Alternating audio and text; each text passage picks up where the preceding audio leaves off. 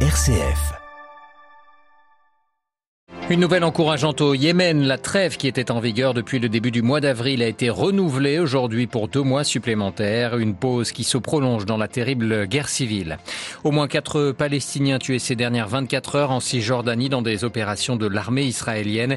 Des incursions de Tzal dans des villages palestiniens qui font craindre un nouvel embrasement. Nous irons à Jérusalem. Et puis dans notre dossier God Save the Queen, les cérémonies du jubilé de platine de la reine Elisabeth II ont commencé ce jeudi à Londres. Elles vont durer quatre jours. Gros plan ce soir sur cette exceptionnelle longévité de la souveraine avec l'historien et écrivain Jean Descartes. Radio Vatican, le journal Olivier Bonnel. Bonsoir. L'annonce a été faite à la mi-journée malgré des désaccords et des craintes de reprise des combats. Le gouvernement et les rebelles routis en guerre au Yémen ont donc accepté de renouveler in extremis la trêve en vigueur depuis le 2 avril dernier et ce pour deux mois supplémentaires. Cette trêve négociée par l'ONU arrivait en effet à expiration aujourd'hui. Marine Henriot. L'annonce a été faite à la mi-journée. La trêve mise en place le 2 avril prenait fin ce soir à 19h. Ces dernières semaines, l'émissaire des Nations Unies s'est démené auprès des différentes parties pour aboutir à un nouvel accord. C'est une bonne nouvelle, mais plusieurs points restent encore problématiques. Les deux parties, gouvernement yéménite et opposants outils, s'accusent de ne pas avoir respecté leurs engagements. Le gouvernement demande aux outils d'ouvrir les routes vers Taïz, dans le sud du pays, une ville encerclée par les insurgés depuis plusieurs années. Et les rebelles demandent des discussions sur les versements des salaires des fonctionnaires et sur les services de base.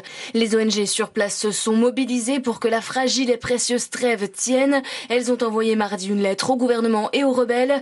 Il faut dire que depuis deux mois, les Yéménites ont enfin aperçu une amélioration de leur quotidien depuis le début de la guerre il y a sept ans. L'aéroport international de Sanaa a rouvert, permettant à des malades d'aller se soigner à l'étranger, mais également de recevoir des approvisionnements en carburant. Le siège de certaines villes a été levé et sur surtout, le nombre de victimes civiles au quotidien diminue. Marine Henriot et Joe Biden, le président américain, saluent ce soir le renouvellement de cette trêve au Yémen tout en exhortant les belligérants à la rendre permanente. Le Yémen où trois ONG ont porté plainte devant la justice française contre les groupes d'assaut Thales et MBDA France qu'elles accusent d'avoir vendu à l'Arabie saoudite et aux Émirats arabes unis des armes utilisées contre les civils. Ces entreprises exportent des armes à la coalition tout en sachant qu'elle commet des crimes de guerre depuis 2015 déplore ces ONG. La guerre en Ukraine cette fois et les taux russes qui se resserrent toujours autour de la ville de Sieverodonetsk dans le Donbass. Aujourd'hui est le 99e jour de cette guerre déclenchée par la Russie.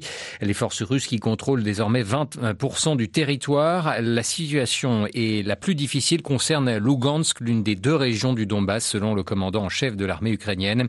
Les sanctions occidentales, elles, se durcissent. Les représentants des 27 pays de l'Union européenne ont approuvé aujourd'hui un sixième paquet de sanctions contre Moscou, des sanctions qui ne visent pas euh, le patriarche orthodoxe Kirill comme l'avait suggéré la Commission européenne, la Hongrie ayant mis son veto. Les Européens, eux, seront les premiers à souffrir de l'embargo sur le pétrole russe, a expliqué aujourd'hui le vice-premier ministre russe chargé de l'énergie suite à la décision mardi soir de se passer de plus de 90% des hydrocarbures venant de Russie d'ici la fin de l'année. Et puis toujours sur le front énergétique, les pays producteurs de pétrole de l'OPEP ont décidé d'augmenter la production de pétrole afin de contenir l'envolée des prix.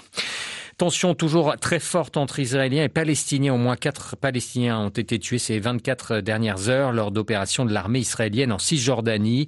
La dernière victime est un jeune Palestinien tué par balle aujourd'hui non loin de Ramallah.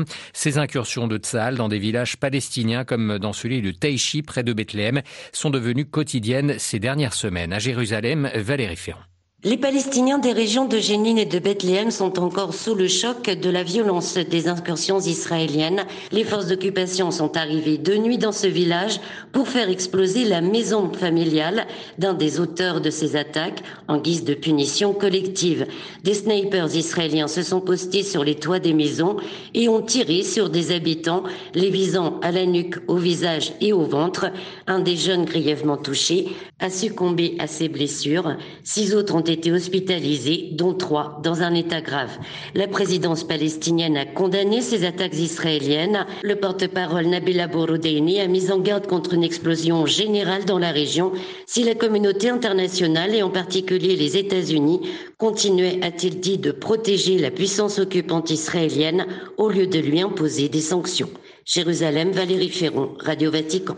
À quelques semaines de la visite du pape François en République démocratique du Congo, les évêques du pays ne cachent pas leur inquiétude face à la détérioration euh, de la sécurité dans la province du Nord Kivu.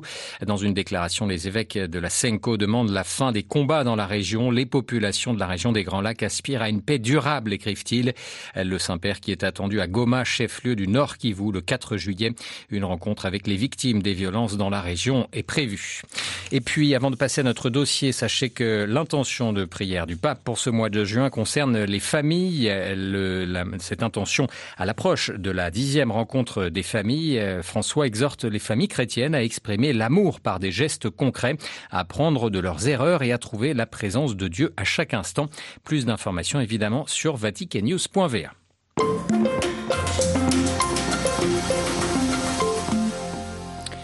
God Save the Queen, c'est ce jeudi qu'ont débuté les, cérémonies du jubilé de platine de la reine Elisabeth II. La souveraine britannique, âgée de 96 ans, fête 70 ans de règne. Devant une foule en liesse cet après-midi, elle est apparue euh, sur le balcon du palais de Buckingham à Londres. Les félicitations ont afflué du monde entier. Dans un télégramme adressé à la reine, le pape François assure Elisabeth II de ses prières pour que le Dieu Tout-Puissant vous accorde ainsi qu'aux membres de la famille royale et à tout le peuple de la nation des bénédiction d'unité, de prospérité et de paix, écrit le pape. La Grande-Bretagne qui va vivre quatre jours de festivités pour célébrer sa souveraine, une longévité extraordinaire pour celle qui fut un témoin privilégié des grands bouleversements du monde au XXe siècle. Élisabeth II a côtoyé pas moins de 15 premiers ministres britanniques et sept papes en tant que chef de l'église anglicane.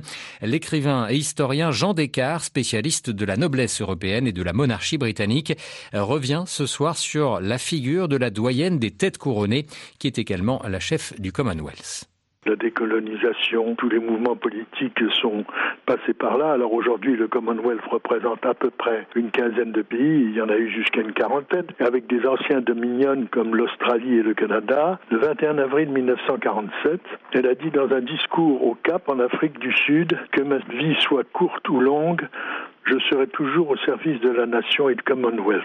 C'est très important. Cette communauté d'intérêts qui passe par la langue, par l'histoire, la reine aimait tenir sa parole et dans les années 60, elle, malgré l'opposition du gouvernement travailliste, elle a voulu aller au Ghana, l'ancienne Gold Coast, devenu un État très marxisant. La reine a simplement dit, mais la question n'est pas là, j'ai promis au président Nkrumah d'aller le voir, je n'ai pas pu pour plusieurs raisons, je dois tenir ma parole. Gouvernement était stupéfait. Cette partie de l'Afrique était sous l'influence de Moscou. Plus récemment, c'est une des fautes commises par Meghan lorsque la reine, il y a plus de deux ans, l'a chargée d'une mission pour aller visiter des États du Commonwealth. Meghan a déclaré ou laissé entendre que c'était un hochet, que ça n'avait aucun intérêt. Ça, ça a frappé énormément la reine et l'entourage, car euh, Elisabeth II très très attachée à cette mission de ce qu'on a en commun. Il y a beaucoup de choses qui ne sont pas dites mais qui sont des symboles Comment s'est opéré le rapprochement entre l'Église d'Angleterre et l'Église de Rome, particulièrement sous Jean-Paul II La reine a un très grand respect pour euh,